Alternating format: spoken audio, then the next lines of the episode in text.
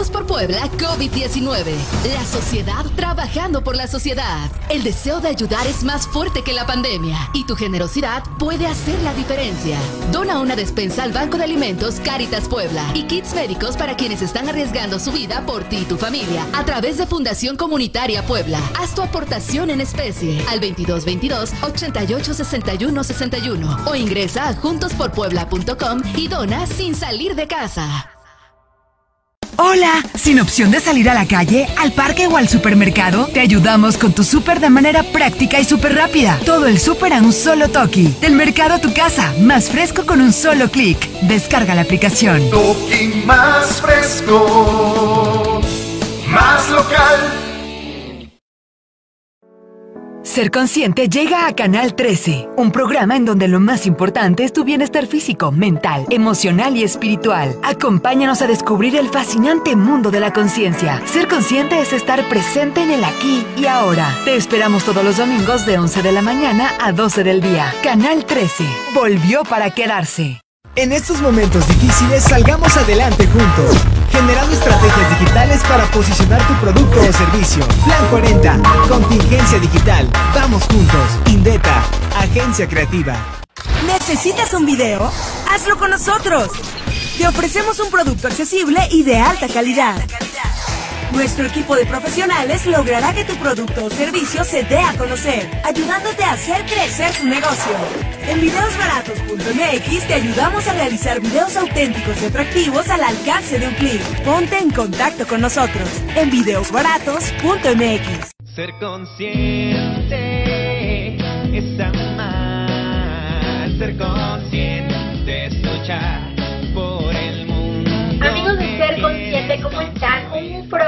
más, estamos muy contentos porque la verdad es que ya estamos pues en, un, en una pandemia, en unas circunstancias complicadas, pero como siempre aquí en Ser Consciente, los acercamos a los temas de actualidad, a los temas de tendencia, que esos nunca cambian, esos sí no cambian. A ver, saludo a Karen, que está ya con nosotros, y a todo el equipo de producción, pero también saludo a un invitado muy especial, que es el doctor Octavio Herrera, es ginecólogo y especialista en reproducción asistida. Ustedes saben que estos temas son muy delicados, pero bueno, ¿qué pasa cuando una pareja o una, o una mujer que puede estar o no en pareja eh, desea tener un bebé, ¿no? Ahora en este programa les vamos a contar todo sobre la reproducción asistida, así que préndale a la tele, préndale al radio, entre a las redes sociales y vamos a platicar con el doctor. ¿Cómo estás, doctor? Buenos días. Gracias. Bienvenido a Ser Consciente. Muchas gracias por la invitación y muy buenos días a todos aquí pendientes y con el gusto de resolverles todas sus dudas en este tema de reproducción. Oye, Octavio, de verdad me da mucho gusto recibirte nuevamente en este espacio. Ya habías estado con nosotras y aquella vez, pues fue todo un éxito porque, pues sí, efectivamente hay como muchas dudas al respecto y hay, yo también diría como desinformación.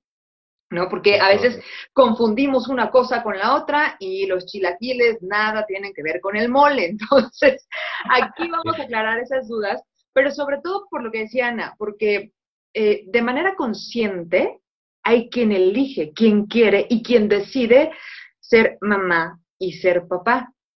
Pero entonces algo pasa con las leyes de la naturaleza que, que pues hay, algo hay ahí que entonces no se puede dar ese paso, que además es de manera consciente y de verdad felicidades a quienes quieren serlo. Pero pues también vemos como la otra cara de la moneda, a lo mejor que no lo pensaban, no sé, hablábamos alguna vez de jovencitas de 15, de 20 años, y sí sucede, pero no tomaron la decisión de manera consciente, ¿no? Entonces, hay mucho que decir, doctor. ¿Por dónde empezamos? Híjole, pues mira, por muchos temas, lo básico, ¿no? Que sepamos cómo trabaja ese reloj biológico. Creo que eso es algo muy importante de poner sobre, sobre la mesa. Eh, porque siempre preguntamos, oye, ¿y el reloj, el reloj biológico hasta dónde? O hay muchos pacientes que me hablan, oye, estoy preocupada porque tengo 27 años y mi reloj biológico, ¿qué onda? ¿No? Está en la mejor etapa, ¿no? O algunas otras pacientes que al revés llegan a los 47 y tienen una falsa idea que todavía tienen mucho tiempo de ese reloj. Entonces eso se, va relacionado con algo que se llama reserva ovárica. La reserva ovárica de una mujer es la capacidad que tiene para poder generar un óvulo maduro y que sea de buena calidad y por ende pueda generar un embarazo, que sea sano y que llegue a término. Ese reloj biológico eh, va, relacionado con esta reserva ovárica, pero a su vez con la cantidad de óvulos que se generan en cada mujer. A las 16 semanas de gestación, más o menos, 20, se decide cuántos óvulos va a tener para toda su vida. Cuando nace, aproximadamente nacen entre 1 a 2 millones, ¿no? De, estos ovocitos primordiales que se guardan en el ovario. El ovario hay que imaginarlo como una canastita de huevos en donde están todos estos. Cuando empiezan a menstruar, que es alrededor entre los 12 y 14 años, eh, se quedan más o menos con medio millón de, esos ovulitos, ¿no? Porque se han atreciado muchos. Y cada mes se gastan entre 500 a 1000 ovocitos primordiales poder generar solamente uno maduro. Entonces, como sabrás, tendrá cierta caducidad. Esa caducidad empieza a alterarse a través del tiempo y el límite es los 35 años. Sabemos que a partir de los 35 años van a empezar a bajar la cantidad de ovocitos, pero también va a empezar a bajar la calidad de esos ovocitos para generar un embarazo. A los 38 se vendrá en picada y a los 43 prácticamente todas las mujeres tendrán una baja ovárica y finalmente a los 49 para la mujer mexicana es la edad promedio para llegar a la menopausia.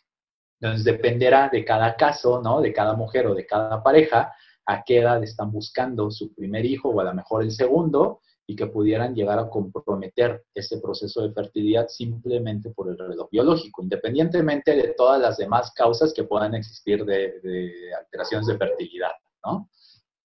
Y aplica igual para todas las mujeres este reloj biológico? Te lo pregunto porque, pues hay quien dice, bueno, yo me alimento bien, este, hago ejercicio, ¿no? Mi, eh, pues ahora sí que su forma de vida a lo mejor puede ser un poquito los estilos de vida, ¿no? Eh, ¿Influye o de plano no? Que, que influye, influye muchísimo en la calidad. O sea, no es lo mismo una mujer que no lleva un buen estilo de vida, que tenga sobrepeso, que tenga hipertensión, que tenga diabetes en etapa temprana, ¿no?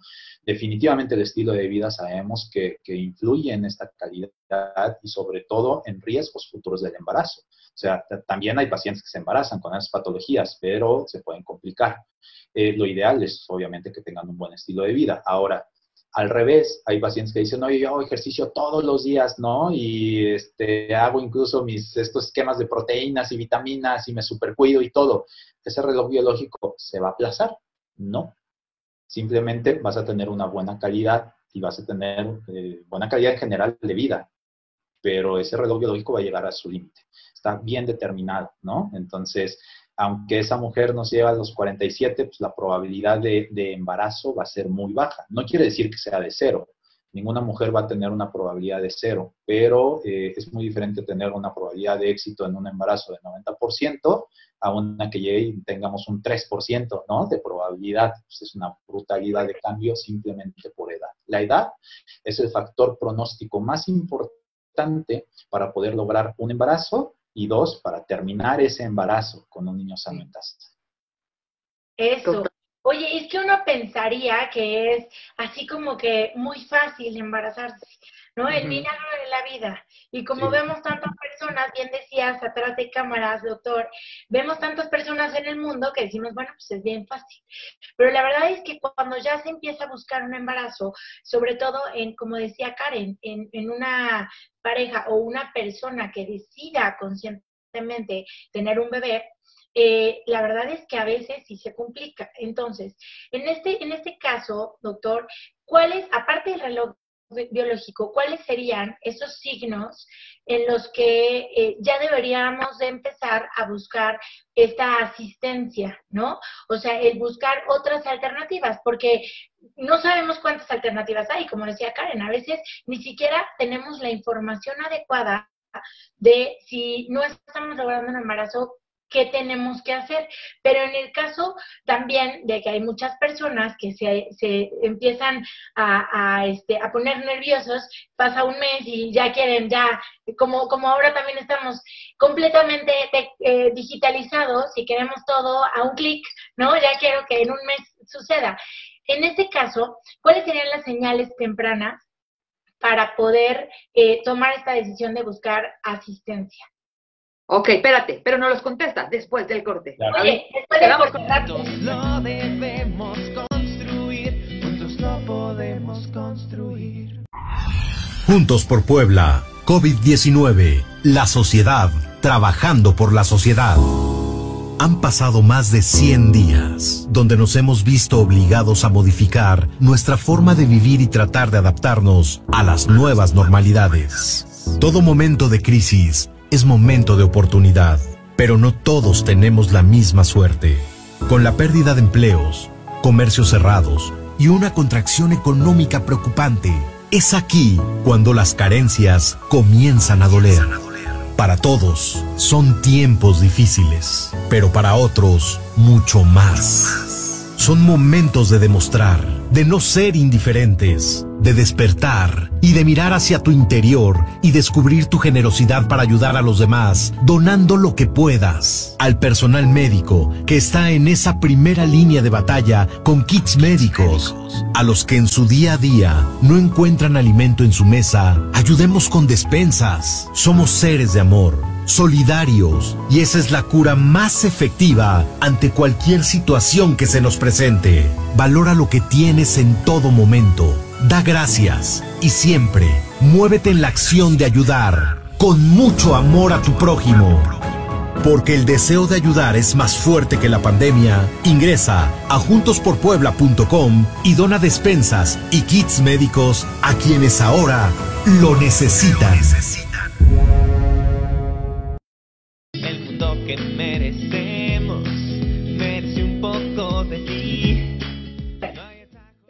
Bueno, pues estamos de regreso y qué tema de verdad tan importante y hay que dar estos espacios para platicarlo, ¿no? Porque a veces lo escuchamos y suena como a mito y de, ay, sí, será, no será. Eh, para empezar, es totalmente válido, totalmente válido el llegar a eh, pues esta reproducción asistida, buscar la asistencia que Ana mencionaba, pero nos quedamos con su pregunta y es muy importante, doctor.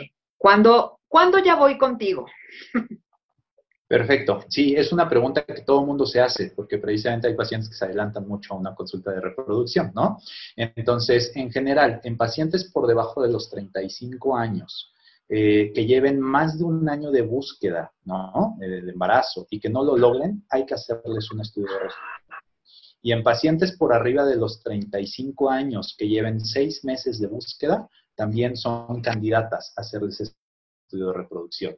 Eh, ya vi tu signo de, de, pregunta, Karen, de por qué hay una diferencia, ¿no? Entre la edad y todo.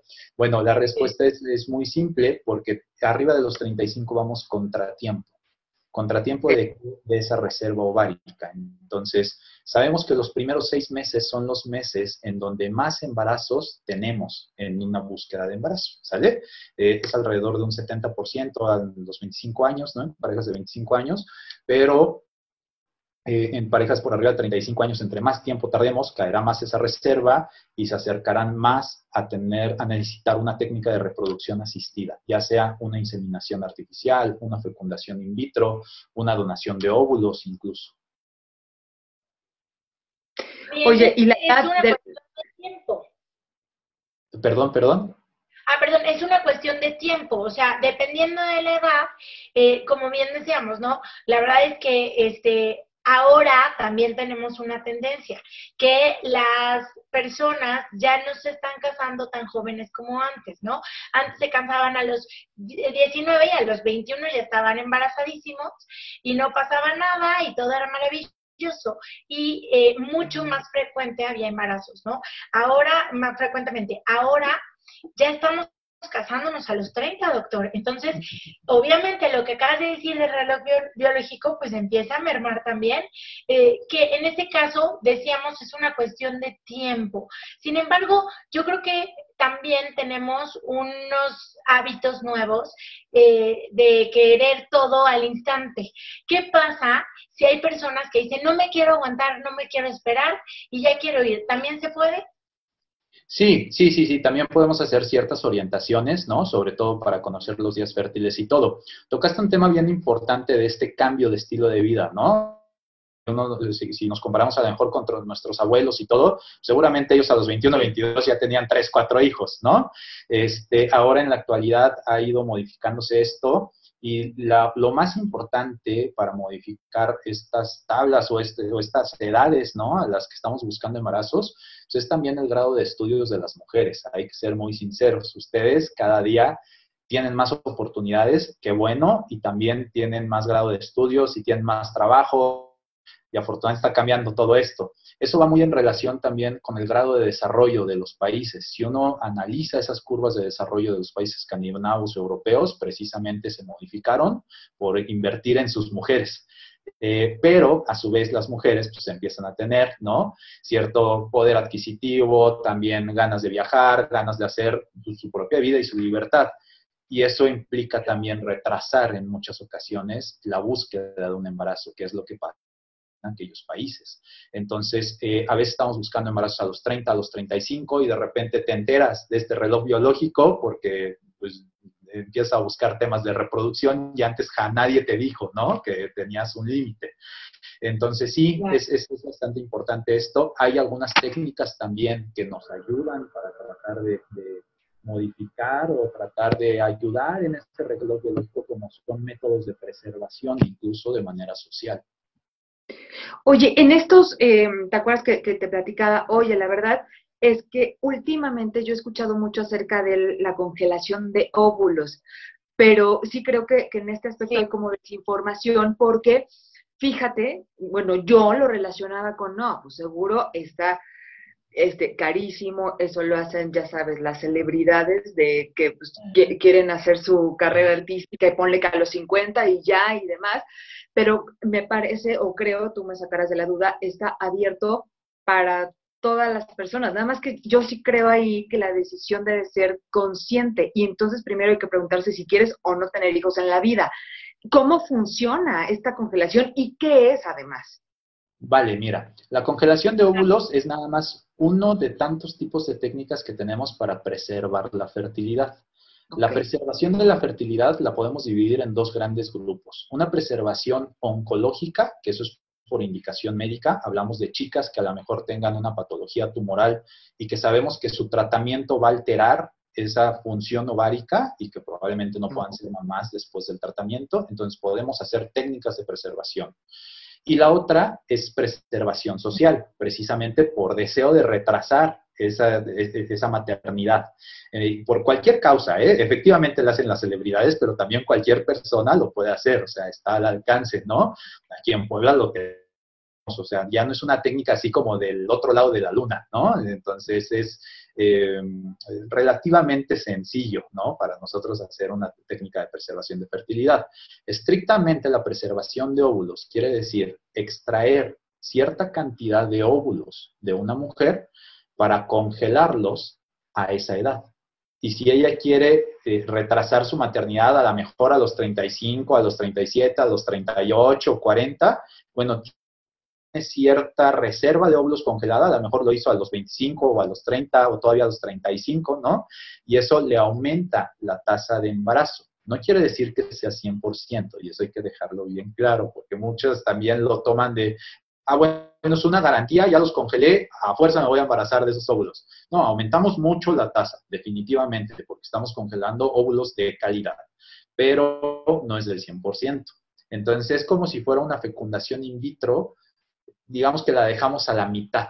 Entonces, congelamos los óvulos, los dejamos ahí, pueden estar años, 20 años si quieren. ¿20? Eh, y, claro, sin problema. Eh, bueno, de hecho, están, sí, están perfectos. Y entonces ya las mujeres deciden cuándo descongelarlos si es que los quieren usar. También puede darse el caso de que, oye, yo lo congelé y estaba soltera y no sabía si iba a tener al príncipe azul y todo. Ah, bueno, ya lo encontré y a lo mejor me embaracé y todos de todos modos tengo esos óvulos congelados, ahí estarán hasta que sea su decisión. Claro, oye doctor, nos vamos rapidísimo un corte, tenemos muchísimas más dudas, así que no le cambien, estamos aquí con el doctor Octavio Herrera. Juntos lo debemos construir, juntos lo podemos construir. Hola, sin opción de salir a la calle, al parque o al supermercado, te ayudamos con tu súper de manera práctica y súper rápida. Todo el súper a un solo toque. Del mercado a tu casa, más fresco con un solo clic. Descarga la aplicación. Toki más fresco, más local. El mundo que merecemos Te regresa. Estamos aquí platicando sobre la reproducción asistida, un tema sin duda con muchas aristas, muchas, muchas preguntas también. Así que, bueno, ya llegó Ulvia, que aquí ya Hola saben, a todos. el tema tecnológico nos tiene un poco complicados a veces y más, este, pues ya saben, con estas lluvias que, que han habido en los últimos días. Así que, bueno, doctor, seguimos platicando. Ahora, a mí me interesaría también platicar sobre lo que es la inseminación artificial, ya sea con donante o, o directamente con, con la, el esperma de una pareja. ¿Por qué platicar de este tema? Porque al final eh, este programa, doctor, es justamente en donde abrimos los micrófonos también al público y muchas personas nos han preguntado, ¿no? Incluso hemos tenido algunas personas que nos cuentan sus casos y que, y que pues mujeres que a lo mejor sienten que no han encontrado el príncipe azul y es un caso muy común últimamente y la tendencia es poder hacer la, la inseminación artificial, sobre todo cuando están, se sienten ya listas eh, para tomar este gran paso. La verdad, primero que nada, felicidades a esas mujeres, eh, qué valor tan, tan más grande y qué amor y compromiso con la vida y con la humanidad. Y eh, pues primero que nada, felicitarlas. Y segundo, ¿cómo es ese proceso, doctor? Perfecto, sí, definitivamente necesitan una felicitación todas esas mujeres. Mira, uno, eh, una cosa es la inseminación artificial conyugal, que eso es cuando tienen pareja y esa pareja llega a tener algún problema en el factor espermático y que sea corregible mediante inseminación, porque también pueden ameritar una fecundación in vitro, depende del grado. Entonces, lo que hacemos es tratar de, de, perfeccionar una ovulación, ¿no? Hacerla perfecta todo el ciclo, y en el momento en el que está ovulando, nos entrega el esperma, el, el esposo o la pareja, y entonces eh, capacitamos ese esperma, literalmente les ponemos algunas sustancias como para que se aloquen los espermas, sean todavía más hábiles, ¿no? Y los dejamos adentro en el útero, y entonces tienen que buscar, ¿no? Dónde está el ovulito ahí en la trompita y hacer el proceso de fecundación. Es una muy buena técnica en parejas que no tienen tanto problema de fertilidad. Ahora, dos, cuando de repente, que efectivamente no han encontrado el príncipe, el príncipe azul y además ya conocen un poco del reloj biológico y todo y dicen, oye, no, o simplemente dijeron, oye, yo a los 32 quiero ser mamá, sea como sea, o sea, tenga o no tenga pareja, yo quiero tener un hijo. Perfecto, bastante este, buena su decisión y todo esto, ¿no? Entonces existe un banco de esperma y, y, nosotros tenemos, por ejemplo, donantes que llegan, que obviamente se les hacen estudios serológicos, generales, estudios psicológicos e incluso estudios genéticos para asegurar que son perfectos donantes.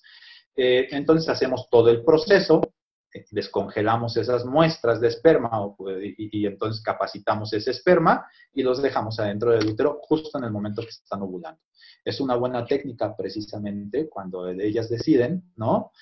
Tener un embarazo con una muestra de donante y además pueden escoger características, infinidad, podemos escoger nacionalidades de diferentes, o sea, tienen como un abanico de opciones también las mujeres.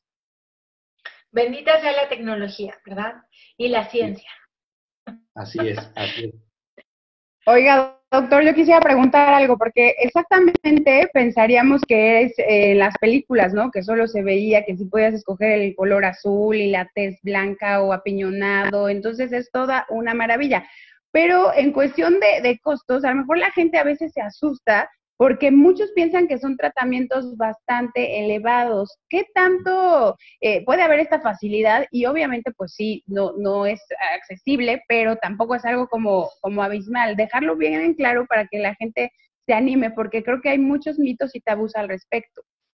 Así es, fíjate que antes se pensaba que todo esto era una cuestión súper cara y que como lo estamos platicando, solo las estrellas podían darse el lujo, ¿no? De hacerse una técnica de reproducción asistida.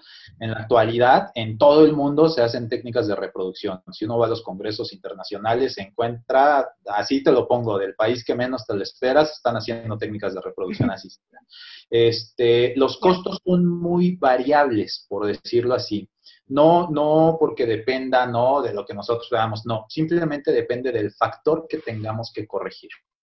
O sea, no es lo mismo hacer una inducción de la ovulación, a una inseminación, a una fecundación in vitro, a una fecundación in vitro con diagnóstico genético preimplantacional o hacer estudios de receptividad endometrial incluidos. O sea, va a depender del grado de complejidad que requiera, obviamente, el costo. ¿Sale? Podemos hablar literal, ¿eh? Costos pueden ser desde 5 mil pesos hasta costos de más de 100 mil pesos. Entonces, eh, tampoco es que, oye, pero es todas les cobran, no, no, no a todas les cobra lo mismo, precisamente porque cada quien va a tener un factor diferente. Hay varios factores que tendríamos que estudiar, factores tubáricos, ováricos, edad, eh, uterinos, endometriales, infecciosos, eh, factor de reserva como tal, hay fallos ováricos prematuros, eh, pacientes que a lo mejor preservan por cuestión oncológica, factor masculino, que a veces no se la creen y hasta un 47% pueden llegar a tener factores masculinos, ¿sí? y obviamente factores mixtos. Entonces hay pacientes que de repente llegan y, oye, es que me recomendaron una in vitro y lo que requieren es una inducción de la ovulación y con eso se embarazan y pensaron que iban a gastar la millonada y no es cierto, ¿no? Oye, qué bueno eso que estás diciendo porque eso demuestra la ética también, ¿no? Este, eh, hay que tener como mucho cuidado, es un tema tan delicado, a dónde y con quién nos dirigimos, porque pues sí, efectivamente, es algo que se tiene que estudiar. Cada caso, así como cada cuerpo, es totalmente diferente. Oye, doctor, la inseminación artificial, eh, ¿cuánto tiempo nos lleva? Eh, ¿Es de meses? ¿Cómo es la preparación del cuerpo de nosotras, las mujeres? ¿Es doloroso? Ah, bueno, ese es un buen tema, ¿eh? ninguna de estas técnicas duele. ah, bueno. Entonces, no, no duele. Eh, tiempo, son muy cortos los tiempos. Eh, lo ideal es obviamente hacer el estudio, y vuelvo al tema, en el estudio va a depender, ¿no? Pero podemos tener estudios que terminamos en un mes y ya estamos listos para hacer alguna de las técnicas de reproducción. Y obviamente dependemos de los pacientes, ¿no? Que de repente, oye, se me barrió un estudio y lo atrasamos y vamos retrasando un poquito el estudio. Pero si somos muy abocados y todo, uno o dos meses tenemos el estudio listo y podemos arrancar cualquiera de las técnicas. Eh, inducción de la ovulación, un mes, en tener el resultado. Inseminación artificial, un mes en tener el resultado. Estrictamente la estimulación es medio mes. La técnica como tal, hacer una inseminación, es muy rápida ahí en el laboratorio. Una fecundación in vitro, incluso eh, un mes para tener el resultado. A menos que congelemos óvulos y en el segundo mes estamos transfiriendo embriones por hacer técnicas de diagnóstico genético. Entonces, lo importante aquí efectivamente es estudiar cada pareja para identificar el factor y dependiendo de eso, saber con qué corregirlo, porque no todas son como receta de cocina, ¿sabes? O sea, no a todas les vamos a hacer una técnica y todo, no. Vamos a determinar qué es lo mejor para ellas y con qué probabilidad de embarazo. Oye, no sabes. Ay, doctor, pues nos deja. Sí. Ay, perdón. Panorama las familias, ¿no? Sí. Así es.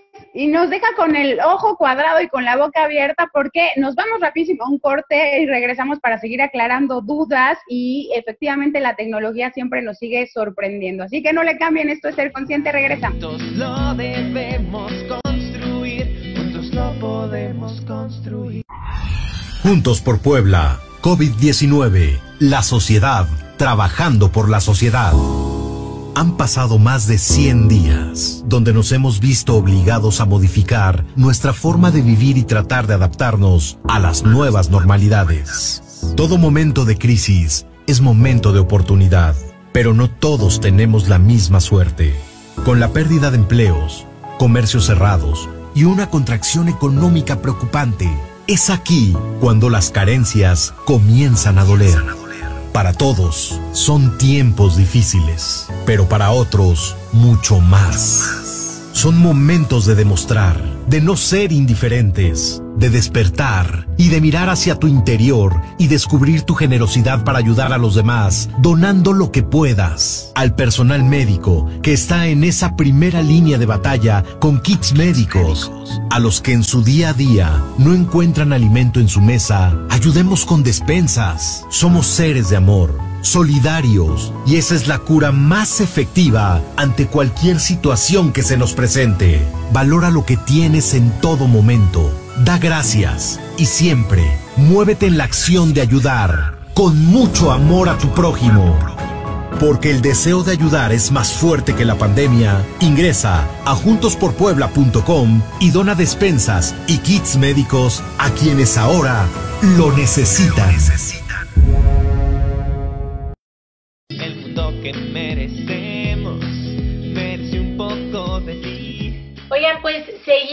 Este tema. Híjole, no se nos acaban las preguntas. Qué bárbaro. Doctor, otro tema. Hablábamos también de, una de las técnicas que también se ha escuchado mucho, pero no sabemos si es lo mismo eh, que acabas de comentarnos sobre eh, este procedimiento de, de alguna manera, este, puede ser con donante, puede ser con, con el cónyuge o con la pareja, este, de la eh, fertilización in vitro. Se llama fertilización in vitro. Ok, eso es lo mismo que lo que nos acabas de comentar de inseminación.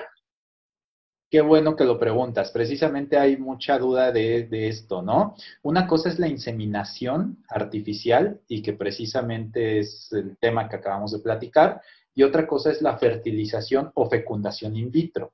Eh, ¿Por qué se, tiene como un poquito de duda en esto? Porque al final de cuentas hacemos un tipo de inseminación, por decirlo así, ¿no? Eh, pero de manera diferente. La fecundación in vitro implica extraer los óvulos al laboratorio mediante una técnica específica para fecundarlos en el laboratorio. Entonces ahí es donde acercamos óvulo y esperma o microinyectamos el esperma y generamos esos embriones.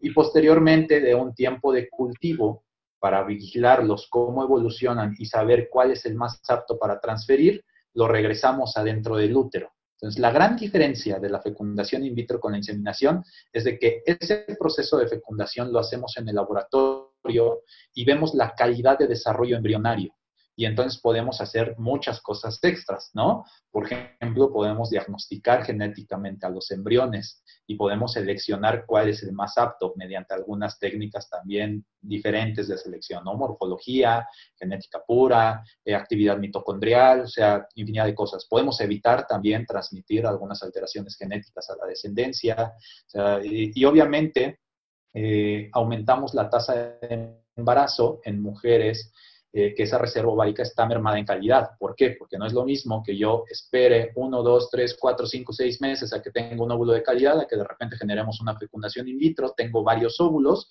y genero varios embriones y me puedo dar el lujo de seleccionar, ¿no? El más apto para poderlo transferir. Hay también un extra, se pueden congelar embriones y esos embriones pueden servir para un segundo futuro embarazo. O bien, eh, alguna vez platicamos que pues la probabilidad, háblanos del, porcentaje de probabilidad, porque también es importante que, el auditorio lo conozca, ¿no? A lo mejor pensamos que ya llegué, hice el, el in vitro o la inseminación y ya estuvo y ya quedó. Mm, no hay un 100% de, de, pues de probabilidad de que, de que sí sea. Por eso también puede haber una segunda vuelta en esto. Exactamente, exactamente. Tocas un tema bueno, porque muchos pacientes dicen, oye, ¿esto ya me das una garantía de que me voy a embarazar? Eh, no, si somos éticos, no. Eh, la cuestión esto de, y perdón que lo diga, pero de, comercial de 100% de que te embarazas, no existe en ningún lado del mundo ni siquiera en el mejor laboratorio que pueda existir en Inglaterra, Suecia, España, en el que sea, ¿no? Eh, si nosotros ponemos técnicas de reproducción en, grado de, tasa de embarazo, lo mejor es la fecundación in vitro, definitivamente, ¿no? Es la que mejor tasa nos da, porque ahí estamos generando embriones. Lo único que nos está faltando es asegurar la implantación, y eso no existe en el mundo. No hay ningún medicamento que me asegure que se va a implantar ese embrión. Debe de hacer un rompecabezas específico para poder abrir y penetrar en esa ventana de implantación del endometrio y mantenerse.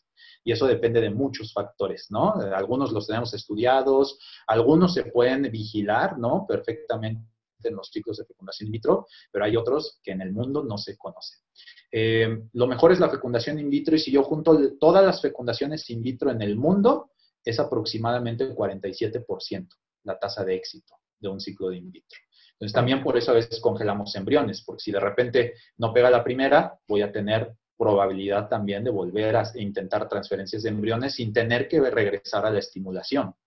Eh, ahora, ahí en ese 47% tenemos una amplitud de pacientes. Tenemos pacientes de bajo pronóstico, ¿no? No es lo mismo una mujer de 47 años con baja reserva ovárica y todo, que a lo mejor su probabilidad va a ser de un 3-4%, a pacientes que puedan llegar a tener tasas de 60-70%, o que si les hacemos diagnósticos genéticos preimplantacionales podremos llegar, ¿no? A lo mejor hasta un 80-84% de probabilidad. Entonces va a depender mucho del tipo de técnica y también de las características de la paciente. Eso se puede calcular. Oiga, doctor, ¿y qué tanto han visto ustedes cuando una mujer a lo mejor está un poquito más escéptica o una mujer está más em, con ganas o consciente? Digo, acá en Ser Consciente siempre tratamos de, de, dar las mejores herramientas y también hacer que la gente crea y que la gente piense positivo y que la gente tenga una mejor actitud. Y me imagino que ustedes pues ven de todo, ¿no? La mujer que a lo mejor ya está cansada, ya está enojada, la mujer que está mm, firmemente creyente y tiene mucha fe. ¿Ustedes han visto si las dos en algún momento hacen el mismo tratamiento con alguna funciona más, con alguna funciona menos? ¿O realmente en estos casos a lo mejor la mente nos puede jugar chueco? No, vale la pena a veces meternos precisamente en ese tema psicológico con las mujeres, ¿no? De hecho, eh, nosotros manejamos mucho esto para saber cómo están todo el tiempo, eh, antes, durante y después de hacer, ¿no? La transferencia, incluso si se quedan o no embarazadas, darle seguimiento e incluso apoyo, ¿no? ¿Por qué no? Con la psicóloga y todo. Hay muchas pacientes que para tomar incluso la decisión de hacer una técnica de reproducción no les es tan fácil. ¿No? Porque muchas veces estamos así, todo está perfecto y de repente cuando le dices, oye, mira, encontré algo que no está bien, es un shock para muchas de ellas. Entonces hay que apoyarlas. Y nosotros los médicos en reproducción siempre debemos de ser como un apoyo, como si fueras también parte, ¿no? De, de, de ellas. No, no puedes agarrar y decir, ah, tienes que hacer esto porque sí, y porque yo lo digo, no. O sea, tienes que tomar una decisión en conjunto con esa pareja o con esa mujer para que sea lo mejor para ella y que esa decisión la tome precisamente consciente y con todos los datos que tenga en duda. ¿Y qué, qué Oye, pero, porque juegas con la mente. La mente, la mente. Pero ¿sabes qué? Hay una mente que también hay que tomar en cuenta, la mente de los hombres. Porque ahorita, o sea, estamos hablando sí de las mujeres, entiendo el reloj biológico de nosotras, sí, por supuesto, me queda claro. Pero ¿qué importancia tiene el hombre en esto? Muchísimo, muchísimo. Fíjate que lo que platicábamos, a veces eh, llegan pensando que la mujer es la única que puede tener un problema. Y lo que platicamos entre 47% puede llegar a tener un factor masculino eh, y que sea la causa, ¿no? De que necesitan una técnica de reproducción asistida. A veces una inseminación, a veces una fecundación in vitro, a veces es microinyectar o, por qué no, hacer incluso biopsias testiculares y diagnosticar genéticamente si hay algún problema de base. Entonces, definitivamente los hombres también hay que inmiscuirlos, hay que meterlos para que ellos sean conscientes de ese tema de reproducción, que es un tema de pareja, que no es nada más un tema de mujer cuando van en pareja, ¿no? Este, y pues que la mujer necesita también de ese apoyo, ¿no? Muy bien. Oigan, vamos a una pausa. Vámonos al corte, sí. Juntos lo debemos construir, juntos lo podemos construir. El mundo que merecemos merece un poco de ti. Pues estamos de regreso, familia consciente, y la verdad es que este tema es muy interesante y a veces nos da pena hablar porque la verdad, doctor, que eh, tanto hombres como mujeres muchas veces no aceptamos o no queremos pedir ayuda, ¿no? Y ya llegamos al último, ya que nos gastamos mucho dinero o tal vez ya nos desgastamos físicamente y mentalmente cuando acudimos a este tipo de herramientas, que creo que sería la mejor opción para cumplir un sueño. Pero muchas veces, ya lo decía Karen, los hombres, y no es por hacer eh, este, pues un comercial en contra de los hombres, sino que realmente siempre se responsabiliza o en la mayoría de las veces a la mujer. ¿Qué tanto ha visto esta situación cuando los hombres no aceptan que tal vez este porcentaje es muchísimo mayor que el de la mujer, ¿no? Y que es un trabajo en equipo y que claro que se puede, pero sí hay más, más ego ahí en el hombre. Pues mira, es muy variable, depende mucho de las características de las parejas y todo. Hay hombres muy conscientes en la actualidad también, hay que decirlo. Y dos, como hacemos estudios muy específicos para saber si realmente hay algún diagnóstico con ellos, pues no hay ninguna otra mejor manera, ¿no? O sea, decirles, oye, mira, aquí encontré precisamente esto, lo podemos repetir en el momento que tú quieras. Hay pacientes que de repente deciden no repetir sus estudios porque tienen esa duda, ¿no? Oye, dame algo para que mejore y todo, y ven que realmente eh, es un tema, ¿no? Masculino. Eh, pero sí, hay, hay hombres que toman, toman la batuta, ¿no? Hacen conciencia y aceptan muchas de las técnicas de reproducción sin ningún tema. Ahora, eh, generalmente diagnosticamos problemas mixtos. Sí, es que la cultura mexicana, la verdad, como bien lo dice Ulga, a veces los hombres pues están educados a que uno, ¿no? El tema del sexo. Quiero tener un varón o quiero tener una niña. Y si no es así, culpan a la mujer, ¿no? Este, ha pasado mucho, ¿no? Lo vemos desde hace muchísimos años. Este, ahora ya se sabe que el sexo lo da el hombre, ¿no? Eh, doctor, por ejemplo. Entonces, hay muchos hombres que ya empiezan a cambiar esas formas de pensar y al final que empiezan a ser equipo, porque realmente es verdad, eh, al decidir formar una familia es una familia y se hace en equipo. Es, es como las también una nueva toma de conciencia que tenemos mujeres y hombres. Entonces, al final, doctor, lo que decías, dejarle claro a todo nuestro auditorio que eh, los hombres, favorablemente y de preferencia, es importante que sean parte de todo este proceso, ¿no? Así es, y además, fíjate que, también lo que me preguntaban, eh, esto a veces de la pena, ¿no? De llegar como un poquito después de ver a mil personas y ya hice mil cosas que a lo mejor no sirven de nada, sinceramente, ¿no? Entonces, eh, sí les recomendaría que si tienen algún tema de reproducción, primero pues, se hable en pareja, ¿no? Porque precisamente es el apoyo de ambos, tanto de hombre para mujer y de mujer para hombre, ¿no? Al revés también puede ser que el hombre esté como con, ese temor de chin y si me sale algo me va a apoyar o no me va a apoyar, ¿no? este, y, dos, eh, pues que vayan precisamente eh, a la especialidad correcta, ¿no? Que seríamos los especialistas en reproducción asistida o biología de la reproducción, que realmente manejamos estas técnicas y que, repito, están al alcance pues, ya, o sea, en la ciudad de Puebla, no es necesario ir a la Ciudad de México, no es necesario movernos, ¿no? A Houston, a España, o sea, las técnicas las podemos hacer acá y ahora en un mundo tan globalizado y tan abierto, ¿no? A toda la tecnología y todo, por supuesto que tenemos esa opción. Tienes razón, antes la verdad es que sí era como algo, como lo que te expuse ahorita de, la congelación de óvulos, ¿no? Ay, lejanísimo, no, no, no, eso nada más solamente algunos lo pueden alcanzar. Y ahora no.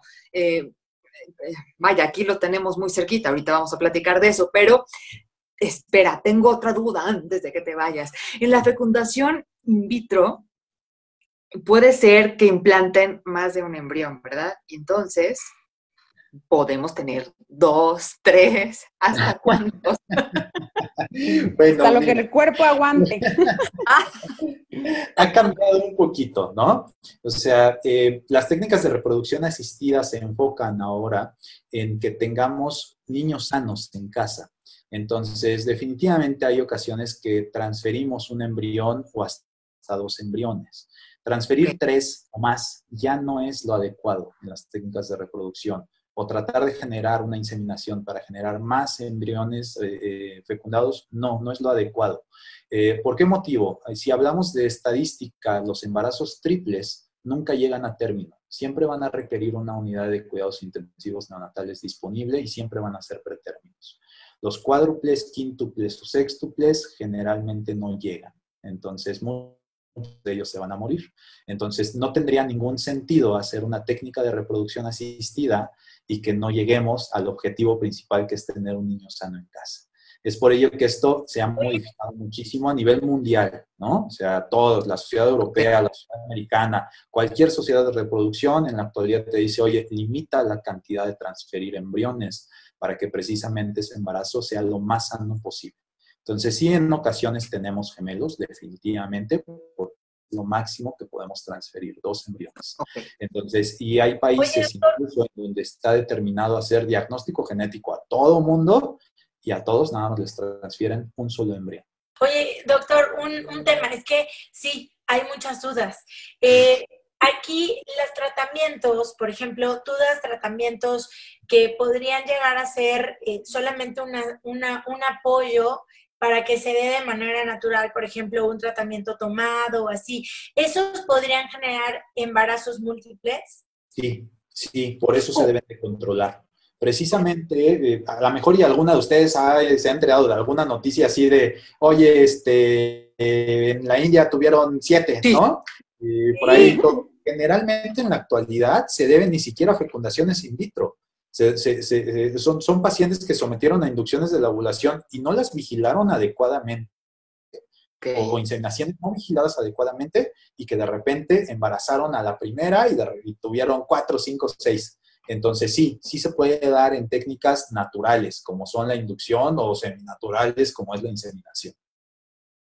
Oiga, doctor, y ya para finalizar y cerrar con broche de oro, ¿cómo tenemos que cuidarnos y no nada más en el tema, bueno, pues sí, para preparar el cuerpo, porque imagino que el cuerpo también debe estar nutrido, fuerte, fortalecido, algo que las mujeres lo puedan hacer de manera fácil al escuchar estos consejos para, pues, prepararse y también si quieren tener un hijo, hacerlo de la mejor manera.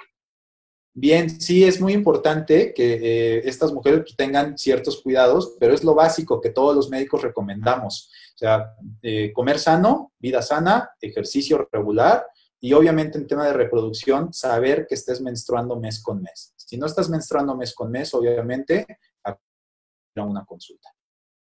Oye, ¿y a dónde vamos? Pues, ¿Cómo hacemos contacto? Muy bien, mira, nosotros estamos en Boulevard Atliscayot, 1499, en el edificio Balcov Angelópolis. El centro de reproducción se llama Unilife. Se escribe Unilive con B chica. Entonces pueden entrar a nuestra página de internet también, unilive.com.mx, y ahí tienen todos nuestros datos. Y pues estamos muy cerca, tenemos todo el laboratorio completo acá, podemos hacer todo lo que quieran, incluso de técnicas avanzadas que hay en el mundo. Aquí en la ciudad de Puebla los esperamos. Muy bien, gracias, doctor. Muchas gracias. Seguimos aquí en Ser Conscientes. lo debemos construir, juntos lo podemos construir. Hola, sin opción de salir a la calle, al parque o al supermercado, te ayudamos con tu súper de manera práctica y súper rápida. Todo el súper a un solo toque. Del mercado a tu casa, más fresco con un solo clic. Descarga la aplicación. Toki más fresco, más local. El mundo que merecemos merece un poco de ti. Familia Consciente, ya estamos de regreso y en la recta final de este maravilloso programa y ya están viéndola en pantalla nuestra querida amiga y colaboradora Gaby García, que nos va a decir cómo preparar nuestro cuerpo en este tema de la maternidad, independientemente si deseas eh, algún tratamiento, pero también mentalmente, Gaby, porque sabes perfectamente que es una eh, revolución tu cuerpo y tu mente y cuando te ponen hormonas o te inyectas, pues engordas, te deprimes, etcétera. Entonces, ¿cómo lo tomamos de la mejor manera? Y sin duda, aceptando que es una realidad que la escogimos. Así es, pues un saludo a todo el auditorio, feliz de estar con ustedes como siempre. Y bueno, la fertilidad es un tema muy interesante y en medicina holística, en realidad, justamente lo que dices es básico, porque hay que prepararse no solamente con el cuerpo. El cuerpo es obviamente el vehículo, lo que va a permitir que, que, que fisiológicamente se lleve a cabo esta situación, pero no es lo único que tenemos que cuidar y preparar para que verdaderamente se genere ese milagro en el cuerpo. Hay muchas cosas, eh, tanto emocionales como mentales, que hay que cuidar, porque yo creo que hay, hay varios factores donde hay que poner atención. Uno de ellos es el estrés. Fíjense que cuando los seres humanos, de por sí un programa de, de reproducción asistida implica muchísimo estrés, porque ya viene de una situación donde la persona cree, entre comillas, que no puede concebir, que no sabe qué va a pasar. Y saben, en realidad la vida está llena de incertidumbre. Entonces, parte de meterte en esta circunstancia y de que todo este proceso tenga éxito es soltar, es aprender a, soltarte en, en, esta, en este mundo de posibilidades donde todo puede suceder y confiar en la divinidad. Liberarte de ese estrés que traes atrás es súper importante y por múltiples razones. De entrada, el que tú estés con este estrés obsesivo de y, si sí, y si no funciona, y si, bueno, eso te va a generar que fisiológicamente tu cuerpo no esté en las condiciones favorables para poder recibir y generar todo eso que, que, que ya estás eh, generando de alguna otra forma. Entonces, sí necesitas poner muchísima atención en tus eh, herramientas para canalizar el estrés.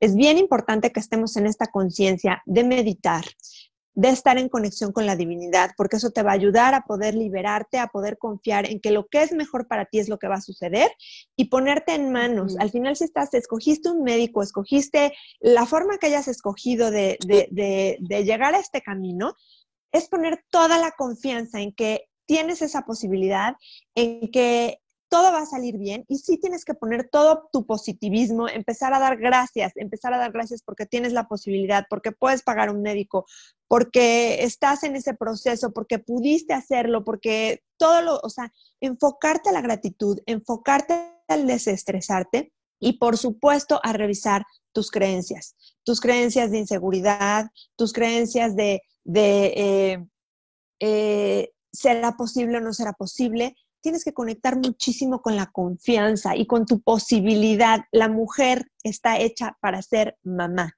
y con eso tienes que conectarte con toda tu feminidad, con toda tu, tu potencial, con toda tu capacidad creadora.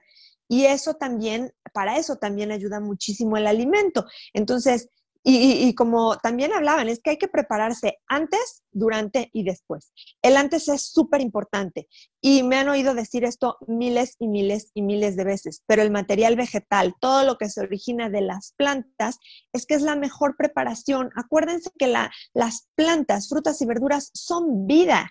Entonces, si tú quieres dar vida, llénate de vida.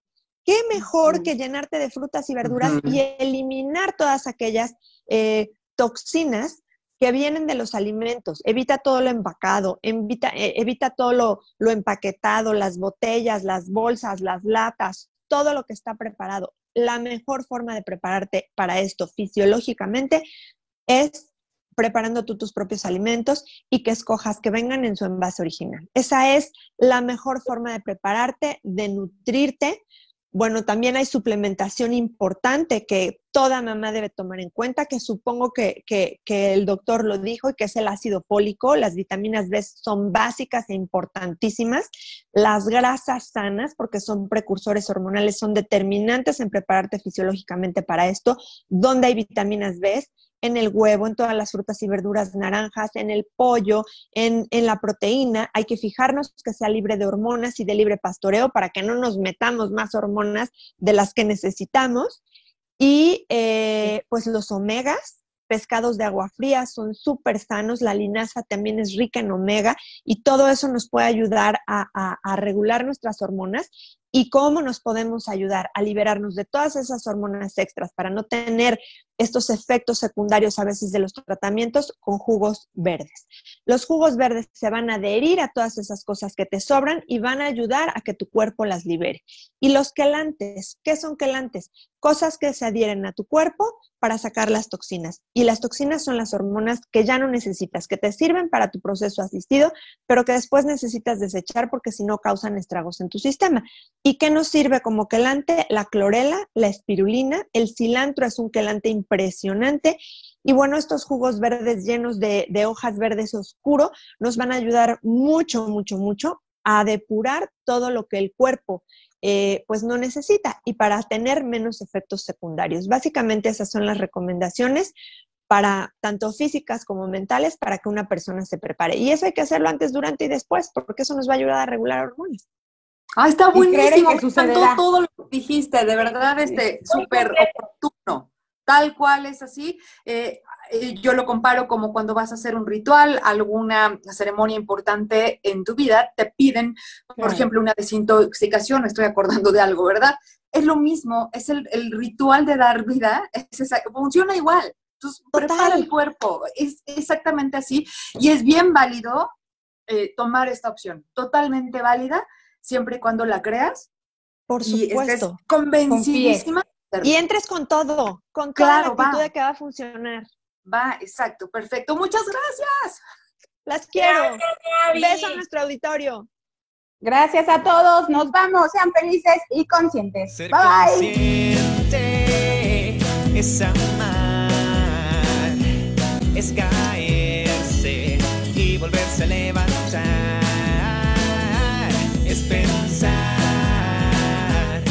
thee.